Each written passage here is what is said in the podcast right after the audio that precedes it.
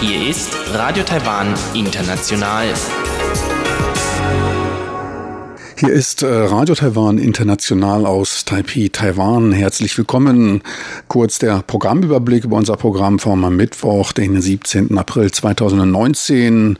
Wie immer beginnen wir mit den Nachrichten des Tages. Danach folgt rund um die Insel. Dort gibt es ein Interview mit Frank Thies von Hartje Asia, der Tochterfirma der deutschen Hartje Fahrradmanufaktur. Im Interview geht es um die Tätigkeit des Unternehmens und dessen Beziehungen zur lokalen Fahrradindustrie. Danach folgt am Rande notiert. Dort geht es um Umweltbelastung, dicke Luft und zunehmende Asthmafälle. Ferner berichten wir von einer erfolgreichen Kooperation zwischen Behörden des Festlandes und Taiwans. So viel für den ersten Überblick und nun zu den Nachrichten des Tages.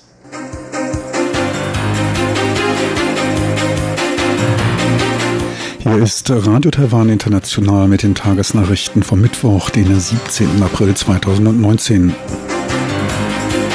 Die Schlagzeilen. Präsident Tsai sagt der Armee vollste Unterstützung bei der Landesverteidigung zu. Außenministerium Unterstützung für Taiwans internationale Teilnahme auf neuem Hoch. Und die Festlandskommission normaler Austausch durch Einreiseverbot für Propagandisten nicht behindert.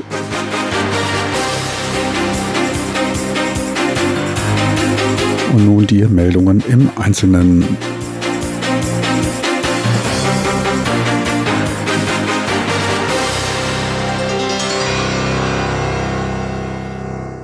Präsidentin Tsai Ing-wen versprach der Armee ihre volle Unterstützung bei der Landesverteidigung zu. Präsidentin Tsai macht ihre Aussage beim Besuch einer Spezialeinheit der Luftwaffe auf dem Inselarchipel von Penghu in der Mitte der Taiwanstraße.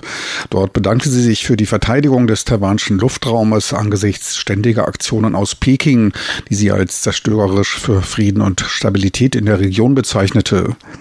Aktionen wie das Überqueren der Mittellinie der Taiwanstraße durch chinesische Kampfflieger gefährdeten auch den Status quo in der Region, über den sich auch die anliegenden Länder besorgt zeigten.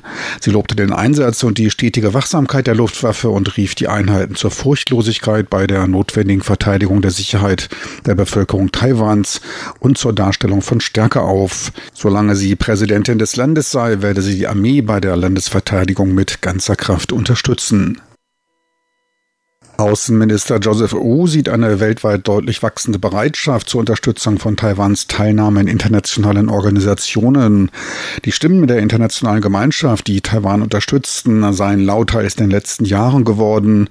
Die Behinderung der Teilnahme Taiwans in internationalen Organisationen durch China, dessen unangemessene Druckausübung, sorge für Unzufriedenheit in der internationalen Gemeinschaft. Der Einsatz einiger europäischer Länder und EU-Mitglieder für Taiwans Teilnahme bei der Weltgesundheitsversammlung zeige, dass die Welt- und internationale Gemeinschaft Taiwan als qualifiziert und fähig bei der Teilnahme an Aktivitäten der Weltgesundheitsorganisation betrachte.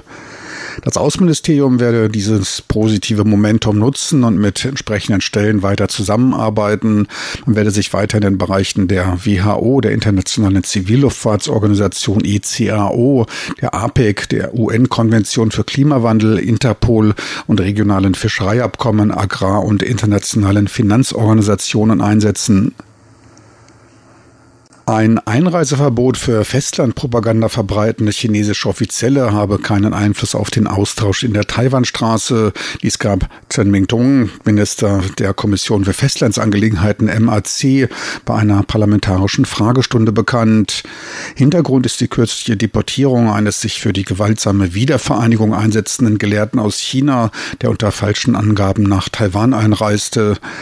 Darunter werde aber keine Unterbindung des normalen akademischen Austauschs verstanden. Die Direktive von Präsidentin Tsai für ein Einreiseverbot gelte für Ausländer, die den Gedanken des Einland zwei Systeme bzw. eine gewaltsame Wiedervereinigung unterstützten und damit die Sicherheit des Landes und die soziale Stabilität gefährdeten einer für Ende des Monats nach Taiwan kommen wollenden Delegation aus China, welche eine gewaltsame Vereinigung unterstützt, wurde aus diesem Grunde die Einreise verweigert. Die von Chinas Staatspräsident Xi Jinping im Januar gemachten Äußerungen laufen auf eine Auslöschung Taiwans hinaus, womit die rote Linie überschritten sei. Der Städteaustausch werde weiter begrüßt. Terry Goh, Vorsitzender der Honhai Precision Industry Corporation, hat seine Bereitschaft für eine Teilnahme am Auswahlverfahren für die Präsidentschaftskandidatur der Kuomintang-Partei KMT erklärt. Goh stellte klar, dass er lediglich zu einer Teilnahme am Auswahlverfahren bereit sei, eine Ernennung als KMT-Kandidat für die Wahlen im Januar 2020 aber ablehne. Goh ist einer der reichsten Personen in Taiwan, sein Unternehmen Honhai, der weltgrößte Auftragshersteller für Verbraucherelektronik. Der KMT-Vorsitzende Wudon Yi lobte zuvor die Unterstützung der KMT durch Go. Im Jahr 2016 stellte Go im Namen seiner Mutter, der sich zu jener Zeit in starken finanziellen Problemen befindlichen KMT, ein zinsloses Darlehen von knapp 1,5 Millionen US-Dollar zur Verfügung. Weiter stiftete er der Uniklinik der staatlichen Taiwan-Universität ein Krebsforschungszentrum, was ihn als mitfühlenden und patriotischen Parteigenossen auszeichne. Terry Go ließ sich laut eigener Aussage nach einem Besuch im Zhuhai-Tempel von Ban Xiao von der Meeresgöttin Mazu inspirieren, die ihm geraten hätte, mehr für die Bevölkerung Taiwans zu tun. Er forderte ein faires und transparentes Vorauswahlverfahren bei der Bestimmung des passenden Kandidaten, um für die KMT ein Umfeld zu schaffen, in das junge Leute vertrauen können. Er möchte den Geist der KMT-Partei wiederbeleben und Frieden, Stabilität und eine Zukunft für Taiwans Wirtschaft schaffen. In KMT-Kreisen haben noch der frühere Parlamentspräsident Wang Jinping und der frühere Bürgermeister von Neu-Taipei, Eric Zhu, Interesse an einer Kandidatur bekundet. Ein technisches Problem gilt es allerdings noch zu lösen. Terry Go wurde zwar vor 50 Jahren 1970 KMT-Mitglied, hat aber im Jahr 2000 versäumt, seine Mitgliedschaft zu verlängern. Dies wurde gestern nachgeholt. Laut Parteistatuten ist eine Mindestmitgliedschaft von vier Monaten für eine Präsidentschaftskandidatur erforderlich. Mehr als 20 Gruppen von Auslandstaiwanesen im US-Bundesstaat Kalifornien rufen US-Präsident Donald Trump zur Unterstützung Taiwans bei der Teilnahme an der Weltgesundheitsversammlung WHA im Mai in Genf auf. Die Gruppe wendet sich dabei an Unterstützer, selbst ein Schreiben an Donald Trump zu senden. Ein Offizieller des Repräsentationsbüros Taiwans in Los Angeles wies darauf hin, dass Gesundheit ein fundamentales Menschenrecht und nicht an Grenzen gebunden sei. Andernfalls riskiere man gefährliche Lücken beim globalen Schutz vor Epidemien. Er wies auf Taiwans Expertise im Gesundheitsbereich hin, von der bereits eine Reihe von Ländern profitieren und Unterstützung erhielten. Von den 11,06 Millionen Besuchern im Jahr 2018 kamen 2,4 Millionen aus Südostasien. Dies entsprach einem Anteil von knapp 22 Prozent, teilte die Einreisebehörde heute mit. Der größte Anstieg entfiel auf Besucher von den Philippinen, deren Zahl sich um 128.000 erhöhte. Aus China reisten im letzten Jahr 2,66 Millionen Menschen nach Taiwan, die größte Gruppe. Japan stellte mit 1,96 Millionen Besuchern die zweitgrößte Gruppe, gefolgt von Hongkong und Macau mit 1,5 Millionen Besuchern und Südkorea mit einer Million Besuchern. Auf dem fünften Platz rangierte die USA mit 550.000 Besuchern.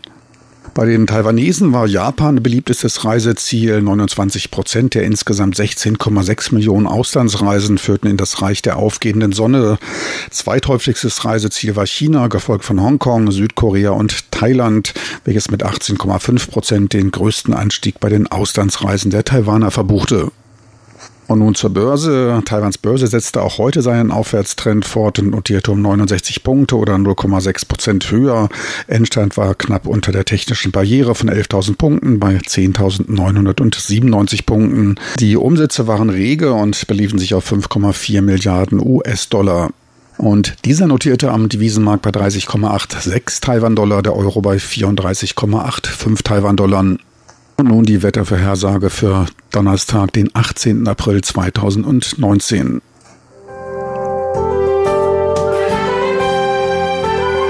Das Wetter.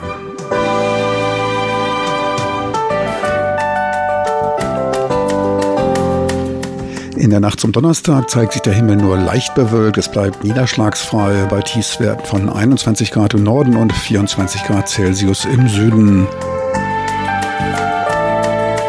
Tagsüber dann zunehmende Bewölkung, es bleibt aber trocken bei bis zu 30 Grad im Norden und 32 Grad im Süden. Sie hörten die Tagesnachrichten von Radio Taiwan International vom Mittwoch, den 17. April 2019.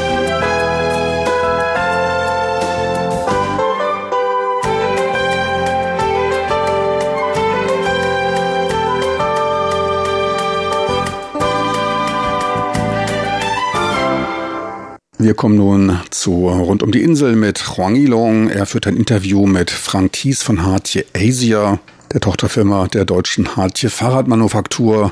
Im Interview geht es um die Tätigkeiten des Unternehmens und dessen Beziehungen zur lokalen Fahrradindustrie. Mehr dazu nun von Huang Yilong in Rund um die Insel.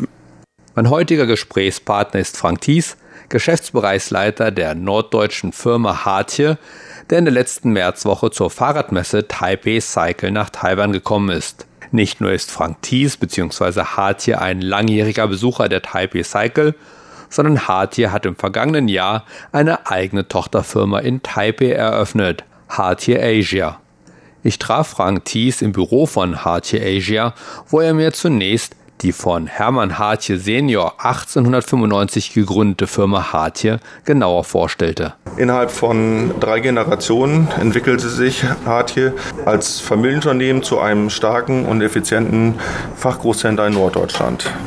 Unser umfangreiches Fahrradprogramm umfasst eine eigene Fahrrad- und Laufradproduktion, ein komplettes Sortiment an Fahrrädern und E-Bikes sowie Fahrradteilen und Zubehör, Outdoor-Teile und nicht zuletzt die Lieferung mit eigenem LKWs machen zu einem der führenden Fahrradgroßhändler in ganz Deutschland, Holland, Österreich und Dänemark. Sie pflegen ja jetzt schon seit einiger Zeit Geschäftsbeziehungen mit Taiwan. Wie lange bestehen diese Geschäftsbeziehungen schon und wie lange sind Sie selbst schon dabei? Wir haben seit Anfang der 90er Jahre eine Reihe von direkten Geschäftsbeziehungen aufgebaut mit taiwanesischen Unternehmen und gepflegt. Ich selbst bin seit 34 Jahren im Unternehmen Hartje tätig. Und wie ist es zu den Beziehungen mit Taiwan gekommen? Warum haben Sie Beziehungen zu Taiwan aufgebaut? Ganz einfach, die Fahrradlandschaft in Europa hat sich die letzten Jahre verändert. Also ein Großteil der Zulieferanten sind nur noch in Asien tätig, vorrätig. Und von daher ist es selbstverständlich, dass man natürlich logischerweise mit den Lieferanten geht und dementsprechend dann halt auch direkt mit den Lieferanten Lieferanten Geschäftsbeziehungen pflegt, dort die Sachen einkauft, Sachen kreiert und die Sachen dann halt wieder in Europa assembled oder verkauft. Und wie sind Ihre ersten Beziehungen entstanden? Wie haben Sie Ihre ersten Beziehungen gefunden? Ja, also das ist ja schon eine Zeit lang her, wo die Geschäftsbeziehungen angefangen sind, wo Taiwan und mehr aufkamen. Also damals war es noch mehr Taiwan wie China und da wurden halt Geschäftsbeziehungen halt auf Messen geknüpft. Also damals waren Messen halt ganz wichtig, auch als Einkaufsmesse. Heutzutage kann man natürlich auch via Internet mit diversen Suchmaschinen gucken, gibt es da immer noch irgendwelche Anbieter etc. Aber klassischer Fall, man fährt zur Taipei Cycle Show oder auf der Eurobike und die IFMA, die es damals noch gab und wo man sich dann halt im Prinzip nach neuen Lieferanten umgeschaut hat.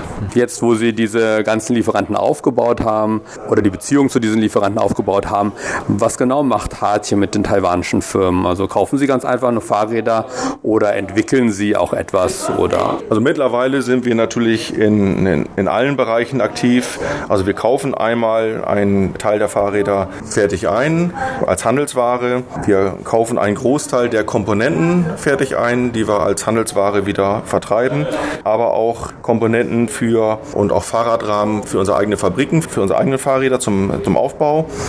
Wichtig dabei ist, dass wir nicht nur Standardkomponenten kaufen, sondern auch viele Sachen selbst entwickeln mittlerweile, um den Fahrrädern halt auch ein eigenes Gesicht zu geben oder auch Teile zu verkaufen, die nicht jeder hat, sodass wir halt auch vielerorts in der Teileentwicklung mit dabei sind, mit den Lieferanten zusammen, eigene Ideen mit einbringen, um halt im Prinzip spezielle Teile, die nur im Hause Hartje geben wird, dort in Asien herstellen zu lassen. Ja. Was für Fahrräder importieren Sie, wenn Sie so ein oder zwei Beispiele nennen können?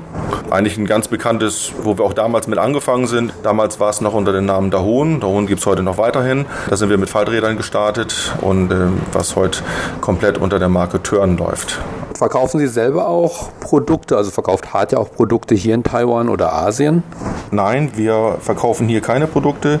Zurzeit beschränken wir uns vom Vertrieb von Fahrrädern und Fahrradteilen auf den europäischen Markt. Und was waren oder sind für Sie ja, persönlich die größten Herausforderungen und Schwierigkeiten beim Geschäft mit taiwanischen Firmen und wie gehen Sie damit um? Also ich denke mal, für die meisten, für fast jeden ist es so, man muss schon, das sind unterschiedliche Kulturen, die zwischen Europa und Asien herrschen. Und man muss schon sich in sein Gegenüber reinversetzen und oft mal zwischen den Zeilen lesen können, damit man halt auch bei unterschiedlichen Vorstellungen, die irgendwo da sind von irgendwelchen Sachen, dass man halt sich auch gegenseitig richtig versteht, damit man weiß, was der Gegenüber will oder kann und genauso die wissen, was wir brauchen. Und die Märkte sind ja auch unterschiedlich, die Bedürfnisse dann in den Märkten sind unterschiedlich. In Asien sehen die Fahrräder nun mal anders aus wie bei uns in Europa.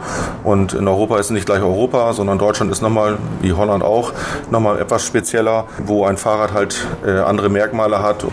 Aus diesem Grunde wurde auch jüngst unser HT Asia Büro gegründet. Wir setzen hier ganz aktiv auf lokale Mitarbeiter, um eine enge und kooperative Geschäftsbeziehung zu unseren Lieferanten aufzubauen. Das halt in diesem Punkt gegenseitiges Verständnis. Halt, äh, es spricht sich halt immer einfacher und besser mit lokalen Mitarbeitern, als wenn ein Asiate mit einem Europäer spricht. Halt.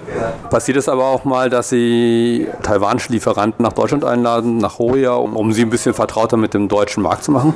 Ja, zum einen sieht man sich natürlich auf den Messen, wenn sie vor Ort auch ausstellen in Europa. Zum anderen aber ist es auch gang und gäbe, dass viele asiatische Firmen auch eine Europatour machen und in diesem Zuge auch die Kunden halt in Europa besuchen, vor Ort sind. Und das schätzen wir sehr gerne, wenn auch der Lieferant Interesse daran zeigt. Der Kunde, was ist das für ein Kunde? Wie, hat, wie ist er aufgestellt, der Kunde?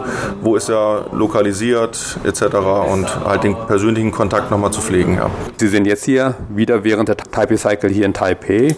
Inwiefern ist diese Fahrradmesse für Hartien auch wichtig? Aus diesem Grunde natürlich auch, wie eben schon erwähnt, eine Messe ist für uns immer sehr wichtig. Natürlich kann man sich mal die Frage stellen, ist diese jetzt noch so wichtig, weil im Herbst war sie einmal gewesen, im Frühjahr ist sie wieder, dieses Jahr im Herbst ist sie dennoch einmal wieder. Ist also im Prinzip so eine Zwischenmesse.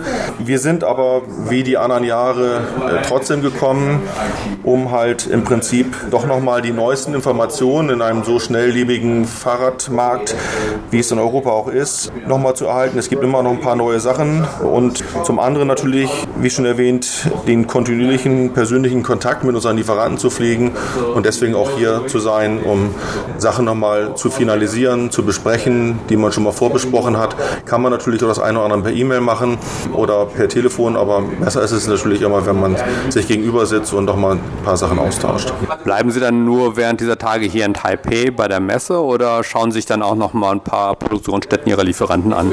Ja, wir sind ja mit einem Teile-Team hier und wir sind auch mit einem Produktmanagement-Team hier für, für Komplettfahrräder und wir nutzen diese Zeit auch, wie sonst auch sehr oft, dass wir doch noch mal den einen oder anderen Lieferanten nach der Messe noch mal besuchen dann halt auch. Und Sie haben HTR Asia in Taipei eröffnet vor kurzem. Wie kam es dazu und welche Vorteile erhofft sich HT davon? Ja, seit circa 18 Jahren arbeiten wir mit einem Trader hier in, äh, in Asien zusammen, also mit unserem langjährigen Partner und auch Freund Johnny Wang, damals noch unter Peak World. Und äh, der Johnny ist jetzt im Ruhestand gegangen und aus dem Grund haben wir jetzt auch in dem nächsten Schritt gemacht, dass wir im Prinzip eine Party Asia Co. Limited gegründet haben, die eine offizielle Tochtergesellschaft der Hermann Hartje KG ist und damit halt mit eigenen Leuten vor Ort am taiwanesischen Markt vorstellig sind und Sachen vor Ort zu regeln. Wie arbeitet Hartje Asia? Wie viele Personen sind hier beschäftigt zum Beispiel oder welche Aufgaben übernimmt die Zweigstelle? In Hartje Asia sind drei Personen beschäftigt. Zwei, zurzeit drei Personen, zwei im Büro und eine Person für die Qualitätskontrolle außerhalb in den Fabriken in Taichung. Die Hauptaufgabe von HT Asia ist es, die zentrale Anlaufstelle und Qualitätssicherung für ca. 80 Lieferanten hier in Taiwan zu sein. Hier geht es vor allem um eine pünktliche Auftragsabwicklung, Konsolidierung der Waren, Verpackung und auch Verschiffung. Sie haben früher mit Taiwan angefangen, aber viel hat sich ja inzwischen auch nach China verlagert. Wie hat sich das Aussehen der taiwanischen Lieferanten oder was taiwanische Lieferanten und Hersteller liefern, wie hat sich das in den letzten 20 Jahren so verändert? Taiwan hat sich natürlich immer mehr zu einem hochpreisigen Qualitätsprodukt entwickelt. Also die Produkte haben sich dahin entwickelt, die Lieferanten sind halt mit der Aufgabe halt gewachsen und um China aufzugreifen, ist ja vielerorts im Prinzip die, das Know-how von Taiwan nach China rübergeflossen. Das heißt also, die haben dort ein, eine Firma gegründet in China, um halt bestimmte Produkte, die in Taiwan von der Herstellung zu teuer geworden sind, halt auf dem chinesischen Markt oder halt auch in anderen Schwellenländern äh, zu produzieren. Oftmals ist es ja auch eine Zollgeschichte gewesen, wo man halt außerhalb geht, um irgendwelche Zölle zu umgehen halt auch.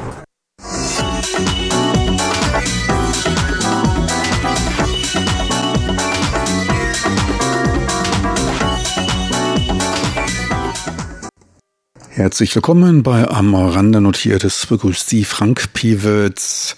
Heute geht's um Umweltbelastungen und um ein erfolgreiches Beispiel von Kooperation zwischen Taiwan und dem Festland.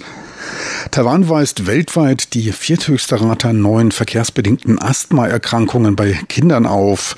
Dies war das Ergebnis einer umfangreichen Studie, in der Daten von 194 Ländern untersucht wurden, berichtete die britische Tageszeitung The Guardian unter Bezugnahme auf eine im The Lancet Planetary Health veröffentlichte Studie zu Asthmaerkrankungen unter Kindern.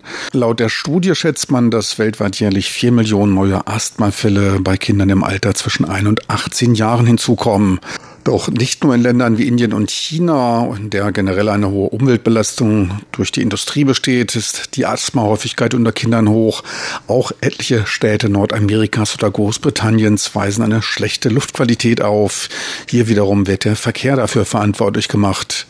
Betrachtet man die Länder, so führt Kuwait die Liste mit 550 neuen Fällen pro 100.000 Kindern jährlich an, gefolgt von den Vereinigten Arabischen Emiraten und überraschenderweise Kanada mit 460 bzw. 450 Fällen.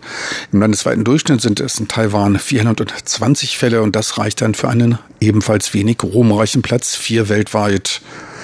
Auch die Belastung in Großstädten der Welt wurde untersucht. Bei neuen Asthmafällen unter 100.000 Kindern steht Lima mit ca. 750 Fällen an der Spitze, gefolgt von Shanghai mit 650, Manila, Kuala Lumpur, Taipei alle dicht beieinander zwischen 580 und 550 Fällen. Die südamerikanische Stadt Bogota kommt auf etwa 580 Fälle. Im Nahen Osten führen Dubai, Teheran und Amman die Spitze mit etwa 509 NO2-bedingten Asthmafällen an. In Nordamerika sind es Toronto, in etwa gleich auf mit Manila und Taipei, aber auch New York, Los Angeles, Chicago mit knapp 500 Fällen. Auch die sogenannten hochentwickelten Industrieländer, die sind da nicht auf der sicheren Seite. Taiwans Ministerium für Gesundheit und Wohlfahrt teilte am letzten Donnerstag dann mit, dass man zur Reduzierung der schädigenden Effekte, welche die Luftverschmutzung auf die Gesundheit der Bevölkerung haben kann, die Zusammenarbeit mit der Umweltbehörde fortführen werde. Da dürfte niemand das Gegenteil erwartet haben. Konkret soll es dabei um Warnungen vor Luftverschmutzung gehen, sobald der von der Umweltbehörde EPA ermittelte Index der Luftqualität über starke Mengen an Partikeln einschließlich der PM2,5 Partikel und schädliche Gase ermittelt. Tja, viel mehr konnte man auf die Schnelle auch nicht erwarten. Persönlich hätte ich mir allerdings nicht frühere Warnungen, sondern das Ausloten weiterer Maßnahmen zur Senkung der Umweltbelastung versprochen. Aufhören zu atmen ist in der Tat keine echte Alternative. Gesetze und Vorschriften sind ohnehin nur der erste Schritt. Bestimmungen sind nur wirksam, wenn auch entsprechend ihre Einhaltung kontrolliert wird. Und da sehe ich Aufholbedarf, noch immer knattern etliche Rauchfahnen ausstoßende Zweitaktroller über die Straßen. Noch nie habe ich bei meinen mittlerweile 100.000 Verkehrskilometern gesehen, dass veraltete Zweitakter wegen zu starker Abgase kontrolliert würden. Auch für die gerade bei Jugendlichen zunehmende Beliebtheit von extra großen leistungssteigernden und extremen Lärm verursachenden Auspuffrohren, laut meiner Werkstatt illegal, konnte ich von Seiten der Gesetzeshüter bisher auf den Straßen keinerlei Aktivität erkennen. Vielleicht auch ein wenig zu viel verlangt. Der Begriff Lärmverschmutzung ist in Taiwan unbekannt. Illegale sonntägliche Bauarbeiten nimmt man gelassen hin. Da wird etwas geschafft und tugendhaft Geld verdient. Bei etwas zu lauter Musik sieht die Sache schon anders aus. Da ruft man sogar bei einem starken Taifun mit Windstärken von 160 Stundenkilometern die Polizei. Auch die Auswirkungen übermäßiger Beleuchtung im urbanen Umfeld auf den Biorhythmus, das dürfte eher Thema der nächsten Generation sein. Immerhin haben wir den Ahnengedenktag bereits hinter uns gebracht. Der hat die, die Luftwerte dann an die Schwelle zum ungesunden Bereich für sensitive Gruppen auf Werte oberhalb von 100 gebracht. In Zentral-Taiwan mit seinen Kohlekraftwerken und im Süden, da stiegen die Werte dann bis über 150 und waren damit generell für jedermann ungesund. Beruhigend dann der Blick nach drüben. In China wurden zu der Zeit an mehreren Messstellen im Norden, im Raum Peking und Tianjin, Werte von circa 800 gemessen. Das dürfte schon für ein wenig Brennen in den Augen sorgen. Doch vielleicht hilft ja auch ein wenig der technische Fortschritt, wenn man jetzt die im Diesseits Verweilenden davon überzeugen könnte, dass die Ahnen nichts gegen die Überweisung von virtuellen Bitcoins statt der Verbrennung von Geistergeld einzuwenden hätten, wäre die Luftqualität im Lande, zumindest an diversen Feiertagen, deutlich besser.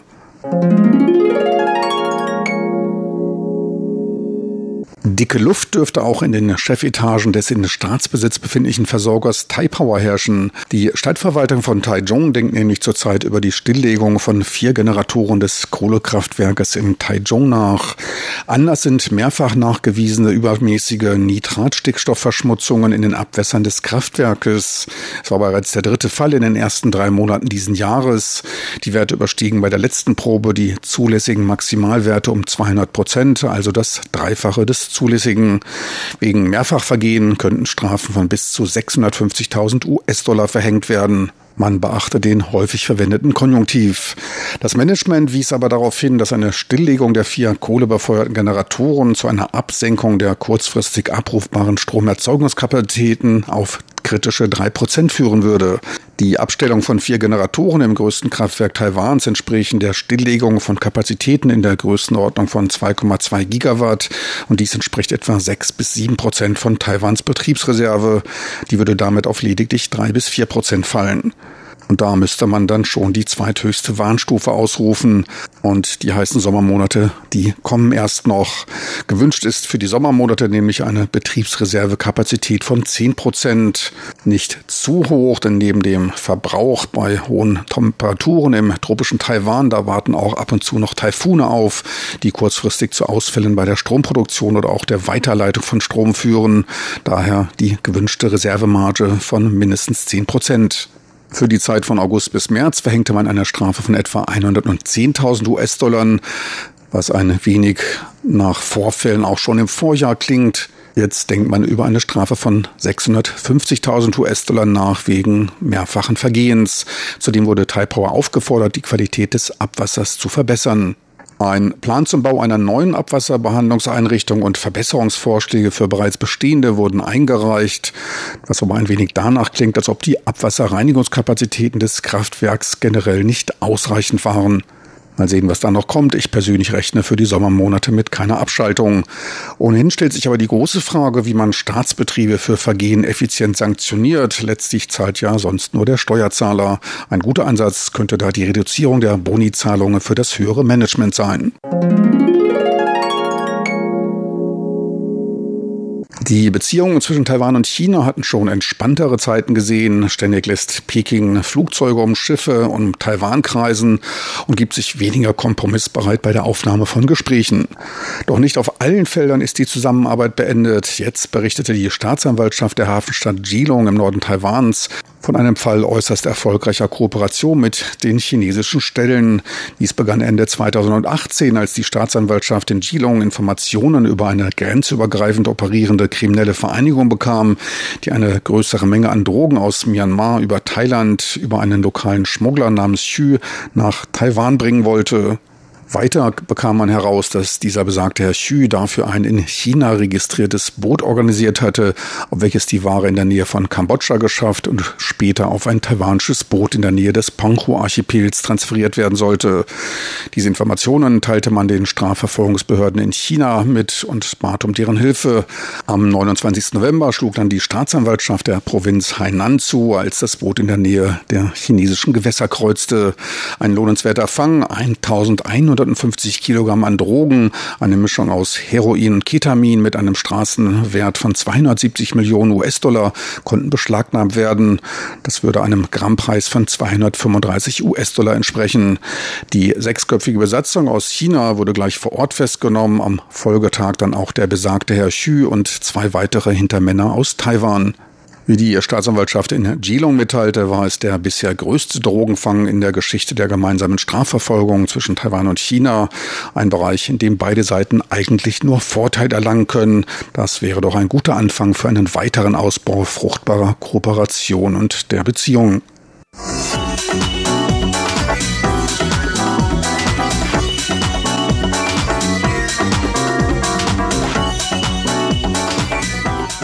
Meine lieben Zuhörer, unsere Sendung vom Mittwoch, den 17. April 2019, neigt sich dem Ende zu. Online können Sie diese und weitere Sendungen abrufen unter de.rti.org.tv.